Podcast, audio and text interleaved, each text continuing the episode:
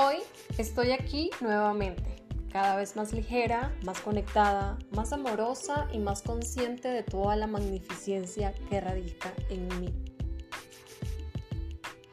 Hace unos minutos me contaba a mí, mi apoyo, mi sostén, mi amiga, con la que hablo todos los días y nos echamos de pedos a reír el por qué nos hemos verdaderamente alejado de tantas situaciones externas y una de ellas el lazo con el dinero. A lo que hemos recapitulado una gestión muy bonita y certera. Y se las quiero compartir para que sigamos unándonos en colaboración y crecimiento. Estoy segura que a muchas les resonará esto, así que pilas, aligérense y no más, sean ustedes mujeres. Primero que nada, ten presente que el mundo externo estará en sus ratos de cabeza y eso no es de nuestro concernimiento, como tampoco lo será quienes vengan a querer poner nuestros pensamientos, nuestras creencias, nuestra fe, suerte, percepción o perspectiva en una balanza. Para hacer gestionar si lo que está en nosotras es renegado posible o fuera del alcance. Solo porque hemos sido su talón de Aquiles como referencia de lo miserable que se ama.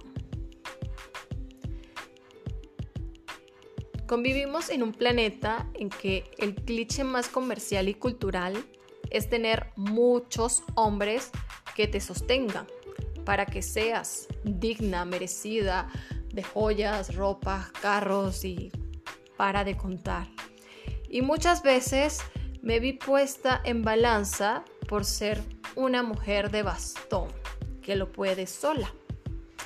Recuerdo como la entornidad cíclica me replicaba que dejara de gastar mis ahorros y me arrimara a los miles de pretendientes para que ellos sostenieran mi vida.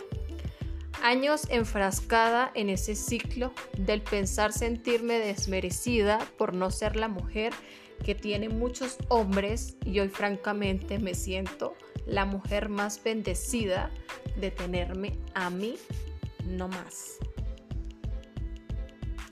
Vieran que no más vivimos en una rotunda en donde humanos falsean de su momento íntimo para recibir cambios entonces pudiéramos persuadir que pasamos por la era más primitiva del siglo XXI.